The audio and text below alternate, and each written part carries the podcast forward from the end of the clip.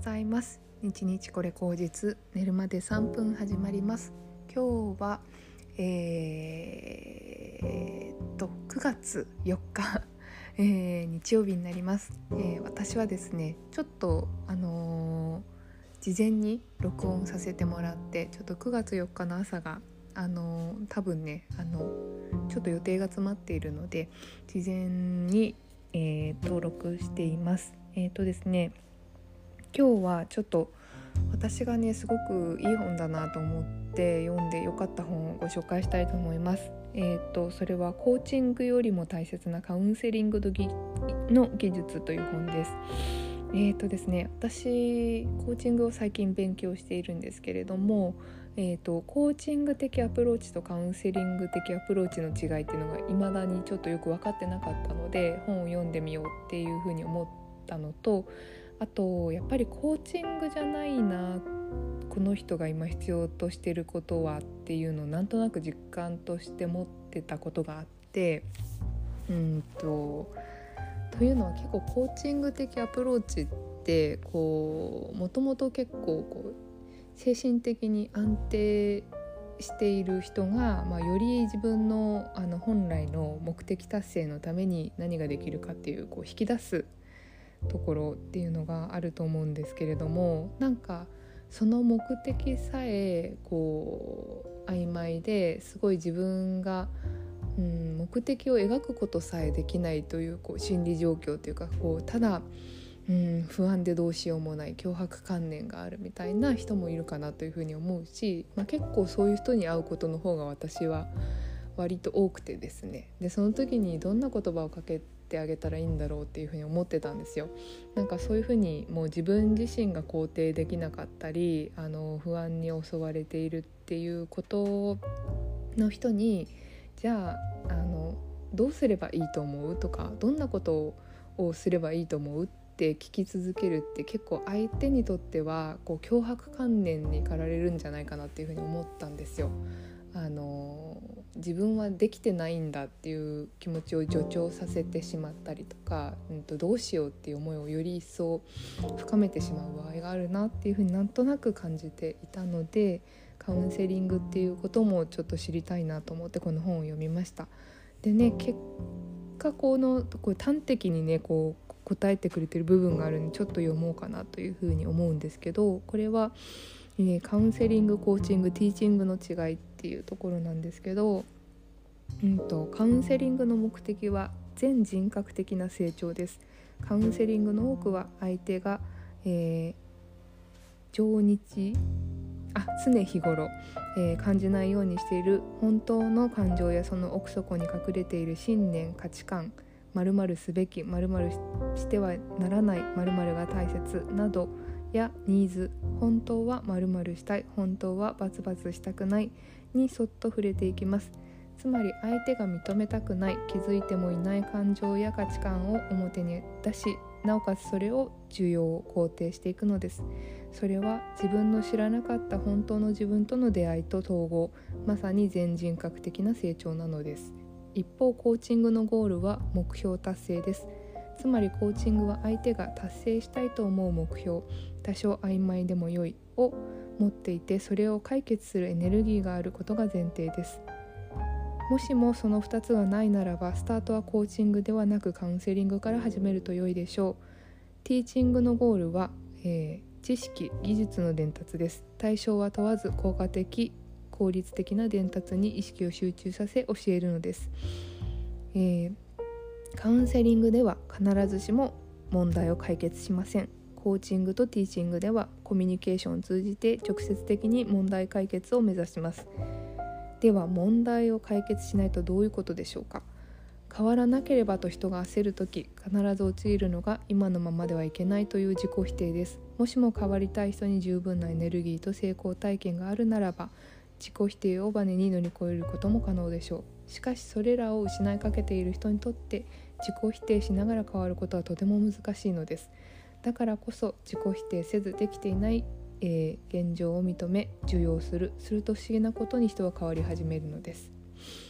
また多くの場合人は本来解決する必要のない事柄で悩んでいるものです、えーそうですね。うんとほとんどのケースで明らかに悩む必要がないことに悩んでいるのが分かります。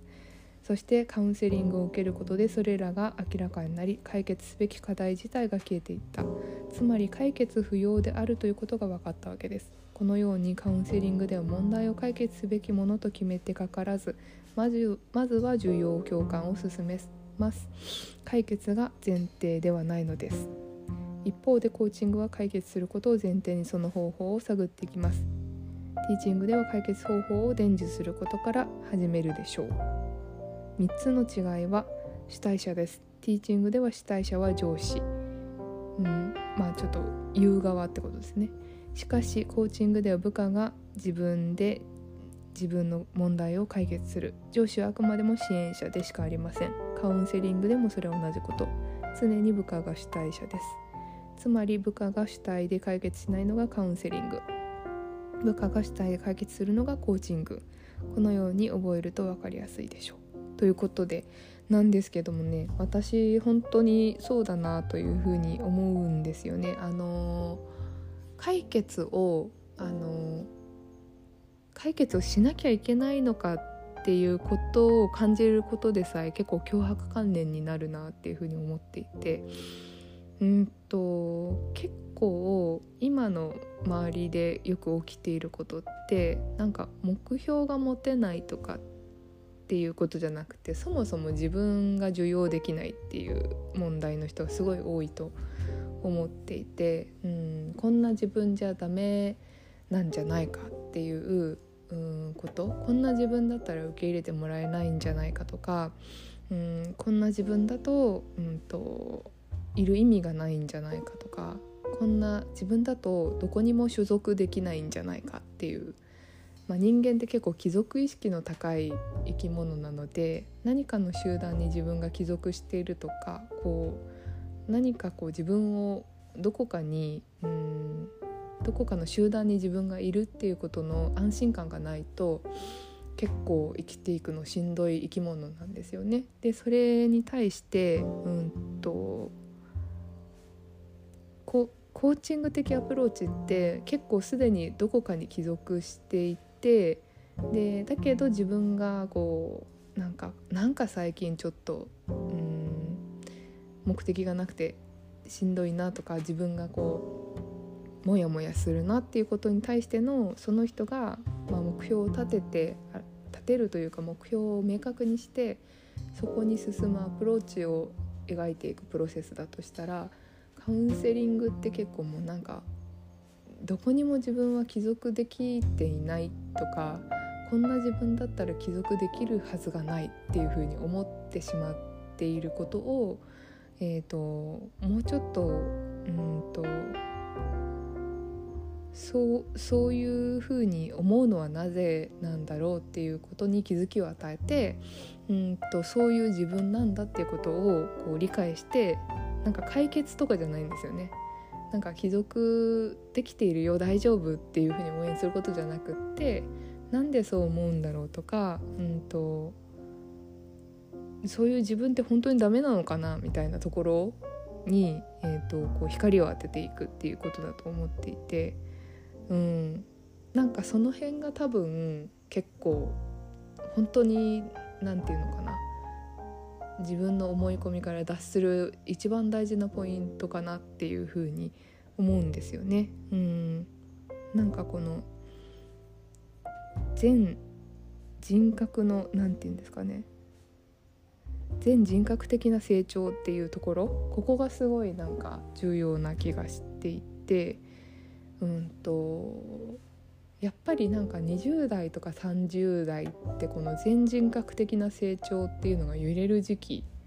なんですよね。こう競争社会に出てうーんと自分がこううん揺らいでしまう時期どうしても会社に入って会社に所属しているようで、えーと、それが結婚して会社辞めたりとかすると,、うんとまるで自分がちょっと帰属していないような不安に襲われるしなんか母親としてもうん一人の大人としてもなんかどどうしようっていう気持ちになったりとかする時期だったりとかするしうんなんか自分ってなんだろう自分の強みってなんだろうみたいなことを考え始めたりとかなんかこのままでいいのかな自分大丈夫かなみたいなところめちゃくちゃブレる、時期だと思うんですよ。それはやっぱりライフステージの違いとかっていうのもあると思うんですけどもなんかそうなった時にいきなりこううんとそういう人たちが「私はこういう人になろう」とか「こんな風にあのしたいんだ」っていうことっていきなりステップアップするの難しいんじゃないかなって思っていて、うんと、何かしらそこにうんと私って何だろうとかそもそも私ってどういうふうにうんと考えてるんだっけとかなんかうん本当は何々すべきとか本当は何々したいっていうふうに思ってるっていうことを自覚できていないっていう状態をもうちょっと自覚する時間っていうのは結構必要だと思うんですよね。で、まあ、多分4050とかになってくると結構なんかそれも分かってて、うん、こうしたいんだよなとかこれは嫌だとかこうこれはうんと大事とかっていうことが結構割と出てくるんですけどなんかそこができていない状態でうんと新しいゴール設定してもやっぱりダメじゃん自分みたいなとこに戻ってきちゃう。うん、やっぱり、うん、やっぱり私ってこうやってなんか太ってるからなんか人に見下されるんだとか何を言っても否定されるんだとかうん。やっぱり自分ってなんか一番に選ばれないんだとかそういう風なとこばっかり目がいっちゃう。なんかそれって目的云々とかじゃないですよね。自分のことがうんとちょっと理解尽くせていないっていうか自分のことを重要できてない状態なんですよね。だからその時にやっぱりうんとカウンセリング的アプローチって結構重要かなっていうふうに思っていてうん私の中ではですけど結構コーチングってより、うんと、人格が出来上がってきて自分にこううんある程度自分にこう何て言うのかな自己重要できている人たちのための目標設定の仕方かなっていうふうに思うんで、まあ、世代とか年齢で言うのはちょっとナンセンスなんで言わないんですけど、まあ、なんかそういう人たちのための、うんと目的整理のことかなって思うんですけどカウンセリングはなんかうーん違うよなっていうふうに思うんですね。で私がまあ結構恐れているのはそういうふうにカウンセリングアプローチをした時に自分が相手に飲み込まれてしまうこと。うん例えばすごい依存的になったりして「何々さん私がそう言うんだったらそう思う」とかっていうふうになるのはやっぱゴールじゃなくてその人があ自分ってこんな風に思ってるんだとか、うん、自分のことが分かってきたっていう風になるっていうことなんですよね。だからそのためには結構私もこうカウンセリング的アプローチを知っておくのがいいかなっていう風にすごい最近思っているところなんですよね。うん。ね。そうそうそうそう。そうなんか結構あるのがどうしてもなんか頭では分かっててもすごいあの人のことが憎いとか。なんかうーん。なんかイライラして仕方ないみたいな時にうんなんかそのイライラってなんでなんですかねとか言ってる自分ってなんかちょっと違うなって思うのがあってうーん例えばそのイライラってを自分で解決するとしたらどんなことができますかねってなんか考えれば言えることはできるんだけどなんかそれを言うことによってちょっと相手を悪いことしてるっていう風に立たせてないかなっていう風に思っちゃったりとかするんですよ。でその時になんかそうじゃなくってそのイライラを表現することによって自分になんかこうできてないっていう罪悪感があったりしませんかとかなんかそれを悪いことだって思ってたりしませんかって言った時に相手が「あそうなんですよ。実は結構なんかこういうイライラを持っちゃう自分に対してすごい罪悪感を感じてます」っていうふうに言って、うん、でもその罪悪感を感じるって、うん、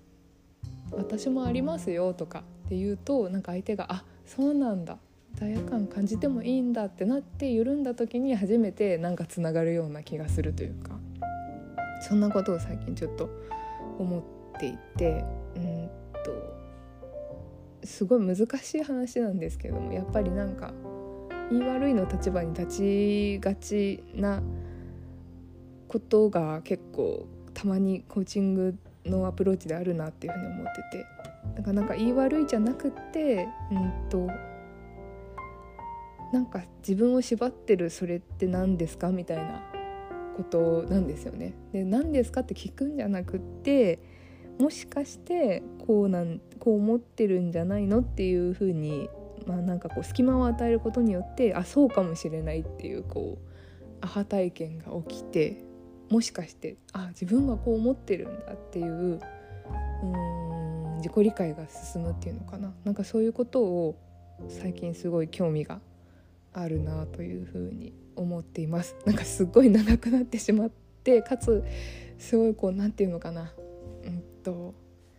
細やかな分野の話になってしまったんですけども、まあ、ちょっとコーチングよりも大切なカウンセリングの技術っていう本があって、このタイトルはねどうかなとも思うんですよ。コーチングもカウンセリングもそれぞれ大事だと思うので